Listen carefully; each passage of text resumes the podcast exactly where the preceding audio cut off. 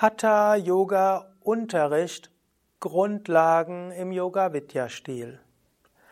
Om Namah Shivaya und herzlich willkommen zu einem Video, Audio Vortrag im Rahmen der Yoga Vidya Schulung. Mein Name Sukadev von www.yoga-vidya.de. Heute möchte ich dir ein paar Dinge nahebringen, was das Unterrichten von Hatha Yoga ausmacht, insbesondere im Yoga Vidya Stil. Wenn du an einer Yogalehrerausbildung teilnimmst, dann lernst du das umzusetzen. Wenn du die Yoga Vidya Yogalehrerausbildung schon gemacht hast, bekommst du hier nochmals äh, Anregungen für das, was du vielleicht schon weißt. Und wenn du ein Yogalehrer, Yogalehrerin einer anderen Tradition bist, bekommst du hier vielleicht ein paar zusätzliche Anregungen und Denkanstöße, vielleicht sogar etwas Inspirierendes. Das Wort Yoga heißt, wie du vermutlich inzwischen weißt, Harmonie, Verbindung, Einheit. Yoga kann in fünf Hauptpraktiken unterteilt werden, eben richtige Körperübungen, Asana, richtige Atemübungen, Pranayama, richtige Entspannung, Shavasana, richtige Ernährung, Mitahara und Meditation, was auch sein positives Denken heißt. Wenn du Yoga unterrichtest, dann unterrichtest du letztlich immer drei dieser Praktiken. Körperübungen, Asanas, Pranayama, Tiefenentspannung Ab und zu mal kannst du Meditation mit hineinfügen. Du kannst aus den Yoga-Stunden auch immer wieder ein paar Tipps geben für, die, für ein positives Denken im Alltag. Und es gilt auch, ab und zu mal hinzuweisen auf die richtige Ernährung, vegetarisch und vollwertig. Und so ist es wichtig, dass wenn du Yoga unterrichtest, auch selbst diese fünf Punkte beachtest, nur dann kannst du sie selbst authentisch rüberbringen. Die Grundlage einer Yogastunde hm, sind hm, zunächst der Aufbau einer Yoga-Reihe. Ich hatte den auch schon öfters erwähnt in den vorigen Vorträgen der Yoga Vidya Schulungsreihe. Ich will es wiederholen oder wenn du jetzt zufällig auf diesen Vortrag gestoßen bist, will ich es kurz erwähnen. Die Yoga Vidya Grundstunde beginnt ja mit Anfangsentspannung und in der Anfangsentspannung kann der Teilnehmer, die Teilnehmende loslassen, kann ins Hier und Jetzt gehen, den Alltag von sich abfallen lassen, sich sammeln. Anfangsentspannung ist wie eine Form von Pratyahara. Danach folgt Om und Mantra, was besonders für den Yoga-Unterrichtenden nochmals wichtig ist, dass du dich dann öffnest und einstimmst auf eine höhere Wirklichkeit, die Tiefe deines Wesens oder auch auf die Teilnehmenden und auf deinen Meister, auf das Göttliche. Danach folgt Pranayama, Atemübungen. Mit diesen erhöhst du das Prana und auch den Sauerstoff. Und über Pranayama zu Anfang der Yogastunde kommen auch die Teilnehmenden weg vom Leistungsdenken und Anspruchsdenken. Gut unterrichtetes Pranayama führt dazu, dass, dass die Teilnehmenden anschließend Prana spüren und ein schönes Gefühl haben, das dann in die Asanas weitergeht. Danach folgen die sogenannten Karanas, die Aufwärm- und Vorbereitungsübungen. Im engeren Sinne ist es Surya Namaskar und die Bauchmuskelübungen, Navasana. Dazu gehören aber auch die Augenübungen, die Nackenübungen und die Krokodilsübungen und ähnliche Übungen. Dann folgen die statisch gehaltenen Asanas in der Reihenfolge Umkehrstellungen, Vorwärtsbeugen, Rückwärtsbeugen, Drehung, Gleichgewicht, Stehhaltungen. Danach folgt die Endentspannung, auch Tiefenentspannung genannt. Danach folgt Om und kurze oder längere Meditation und Abschluss Segensmantras. Das sind also die, der Aufbau der Yogastunde. Dann folgt ist es wichtig, in der Yogastunde immer vier Dinge zusammenzubringen. Das erste ist die körperliche Korrektheit einer Übung. Und ich sagte zwar beim letzten Mal, dass einer der sieben Punkte des Yoga Vidya Unterrichtens oder einer der sieben Unterrichtsprinzipien ist Selbstverantwortung der Teilnehmenden, aber trotzdem du selbst achtest darauf, dass die Übung gut ausgeführt wird. Das zweite ist, in einer Asana gibt es geistige und körperliche Entspannung. Es ist sehr wichtig, dass die Teilnehmenden die Yogastunde nicht als Wettbewerb ansehen. Es geht nicht darum, besser zu sein als andere, sondern es geht darum, dass du stattdessen eine Atmosphäre schaffst, wo der Teilnehmende, die Teilnehmerin ganz loslassen kann.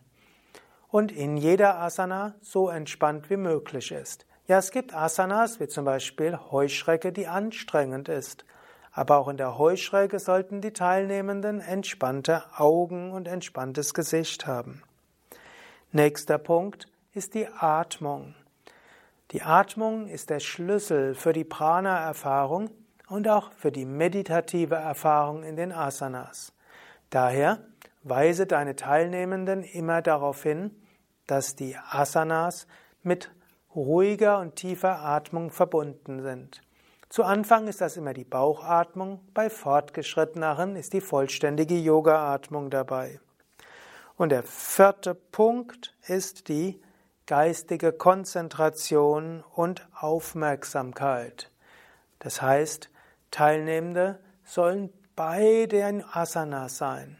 Wenn du unterrichtest, was die Tiefe der Erfahrung deiner Teilnehmenden besonders prägt, ist, wie sehr gelingt es dir, die Teilnehmenden im Hier und Jetzt zu halten.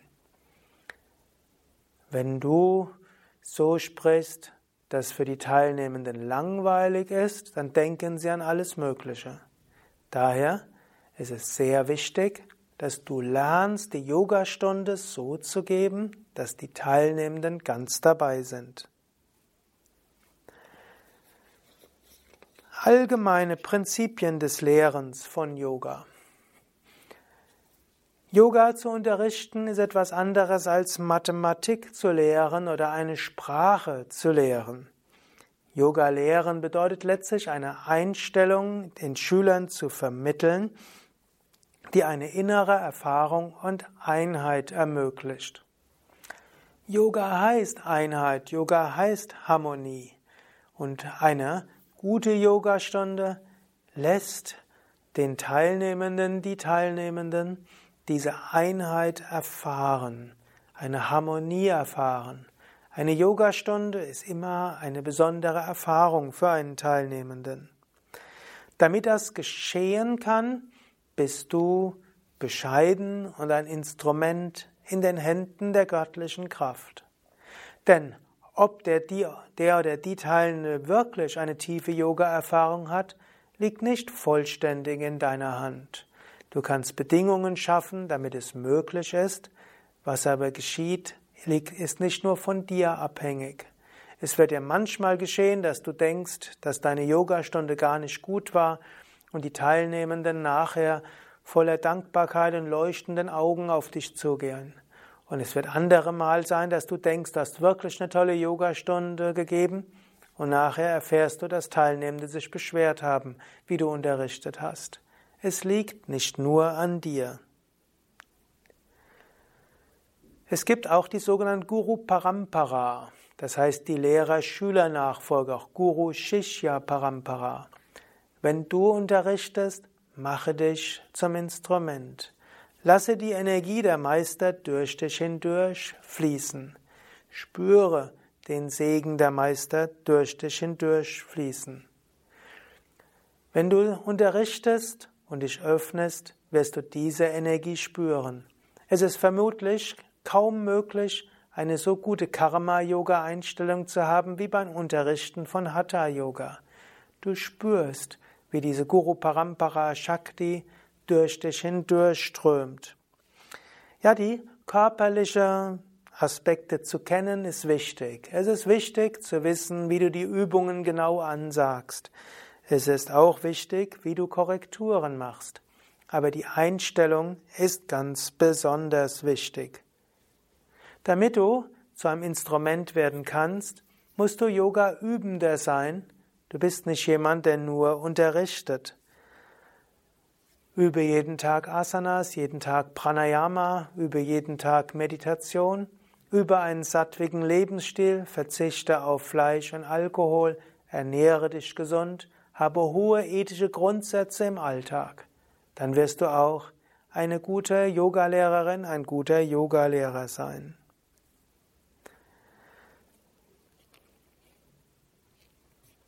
Dann werden deine Teilnehmenden die tiefe Erfahrung von Einheit, von Harmonie, von Yoga mehr haben als anders. Yoga lehren heißt also, Voraussetzungen zu schaffen, dass göttliche Energie fließen kann. Du brauchst dafür Sensibilität und auch die Kenntnis der Methoden dafür. Ich hatte gesprochen über die Yoga Vidya Reihe, ich hatte gesprochen über die sieben Yoga Vidya Unterrichtsprinzipien in diesem und im vorigen Vortrag.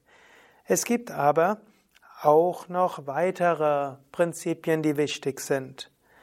Es gibt einige äußere Hilfen, um eine Atmosphäre zu schaffen, dass diese Yoga-Erfahrung entstehen kann. Das eine ist die Kleidung. Die klassischen Farben des Yoga-Unterrichtenden in der Yoga-Vidya-Tradition ist wie bei Swami Vishnadevananda weiße Hose, gelbes Oberteil. Weiß ist die Farbe der Reinheit. Du willst als reines Instrument dienen. Gelb ist die Farbe des Lernens und des Lehrens. Du wirst wie ein Mond, das heißt, du lässt das Licht des Göttlichen in dich hineinstrahlen und durch dich hindurchstrahlen. Farben haben einen großen Einfluss auf den Geist. Wenn du weiß-gelbe Kleidung anhast, wird das deinen Teilnehmenden eine schnellere, tiefere Erfahrung geben, als wenn du einfach in der Alltagskleidung kommst. Auch für dich ist es ein Unterschied. Wenn du weiß-gelb anziehst, wirst du in die Rolle des Yoga-Lehrenden hineingehen, dein Geist wird umswitchen und die Prana-Kanäle werden sich öffnen. Daher mein Tipp, auch wenn die Ausbildung zu Ende ist, bleibe bei dieser weiß-gelben Kleidung. Für die Atmosphäre ist natürlich auch eine gewisse Sauberkeit wichtig, du selbst und der Raum, in dem du lehrst. Ein Altar in einem Yogaraum ist wichtig. Altar schafft eine Atmosphäre. Ein Altar dient auch als Energie, man könnte sagen Ausstrahler. So ähnlich wie ein Radiogerät Radiowellen aufnimmt, so nehmen auch deine Teilnehmenden Energie auf. Und so wie es dazu eine Sendestation braucht, braucht es auch eine Sendestation in einer Yogastunde. Und ein Altar mit seinen Murtis, Götterfiguren, wird wie eine Sendestation und deine Teilnehmenden spüren das. Paradoxerweise findet man heute gar nicht mal selten in Thermen, sogar in Physiotherapiepraxen, ich habe es vor kurzem sogar in einem Optikerladen gesehen, hinduistische Murtis, buddhistische Murtis, die haben dort überhaupt keine Hemmungen. Und paradoxerweise haben Yoga-Lehrende Hemmungen, Murtis, Götterfiguren aus ihrer Tradition in den Yogaraum zu stellen. Habe keine solcher Hemmungen.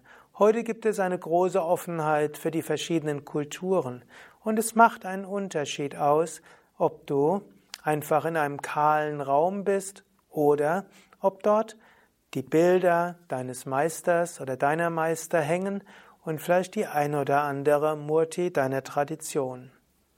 Natürlich, es gibt Ausnahmen von der Regel. Angenommen, du unterrichtest in einem christlichen Kontext, ja, dort musst du schauen, was dort angemessen ist. Angenommen, du unterrichtest ja, für Krankenkassen oder in einem schulischen Kontext, dort musst du dich erkundigen, was dort okay ist. Aber im Allgemeinen ist es gut, einen Altar zu haben. Mindestens habe eine Kerze, mindestens habe etwas, was den Geist erhebt. Du kannst auch mit Düften arbeiten. Du könntest zum Beispiel eine Duftlampe anzünden mit äh, spirituell erhebendem Duft. Achte darauf, dass es kein Duft ist, der mit Badezimmer irgendwo konnotiert ist, sondern ein erhebender Duft. Eventuell mache eine Duft, eine Kerze an, eventuell ein Räucherstäbchen. Eventuell, wenn die Teilnehmenden kommen vor der Yogastunde, eine meditative Musik, eine Mantra-Musik. Eventuell äh, mache irgendetwas, was dazu führt, dass wenn Teilnehmende kommen, dass sie gleich in eine Atmosphäre hineinkommen. Menschen brauchen heute auch eine exotische Atmosphäre, um den Alltag zu vergessen. Dann gibt es äh, auch ein, auch Mantras am Anfang und am Ende. Vielleicht noch mein Tipp, bevor du Yoga unterrichtest, übe selbst spirituelle Praktiken. Wenn irgend möglich, vor dem Hatha-Yoga-Unterricht über entweder Meditation oder wiederhole Mantras oder übe Pranayama und Asanas. Eventuell mach eine Tiefenentspannung, gerade wenn du vorher einen anstrengenden Tag hattest, Mach eine Tiefenentspannung und danach ein paar Minuten irgendwelche Yoga-Übungen. Wenn du keine Zeit für formelle Yoga-Übungen hast, dann sorge dafür, dass du auf dem Weg zur Yogastunde ein Mantra wiederholst, ein Gebet sprichst, dich öffnest für göttliche Führung, sodass dann, wenn du in Kontakt zu den Teilnehmenden kommst, du schon ein subtiles Prana hast, Liebe hast und geben kannst. Spätestens, wenn die Teilnehmenden in der Anfangsentspannung vor dir liegen, öffne dich selbst für göttlichen Segen, bitte um Führung, öffne dich für die doppelte Liebe, Liebe zum Meister, der Liebe zu dir hat, Liebe zu deinen Teilnehmenden. Lass diese Liebe, dieses Licht fließen. Und wenn ihr dann gemeinsam Om sagt und das Mantra wiederholt, dann spürst du diese Verbindung. Und dann kann Yoga entstehen. Ja, soweit zur, zu den Grundlagen des Unterrichtens von Hatha Yoga. Es gibt noch vieles zu sagen und deshalb gibt es auch noch viele weitere Vorträge. Diese und viele anderen Unterrichtstechniken lernst du in der Yoga Vidya Yogalehrerausbildung und in Yoga Vidya Weiterbildungen. Und wenn du relativ neu bist im Yoga, hast du jetzt so einige Interna gehört.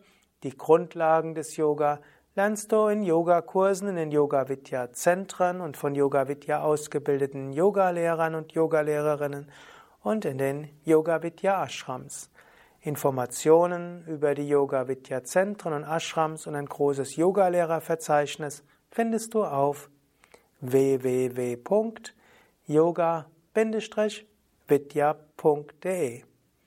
Mein Name Sukadev, hinter der Kamera Nanda.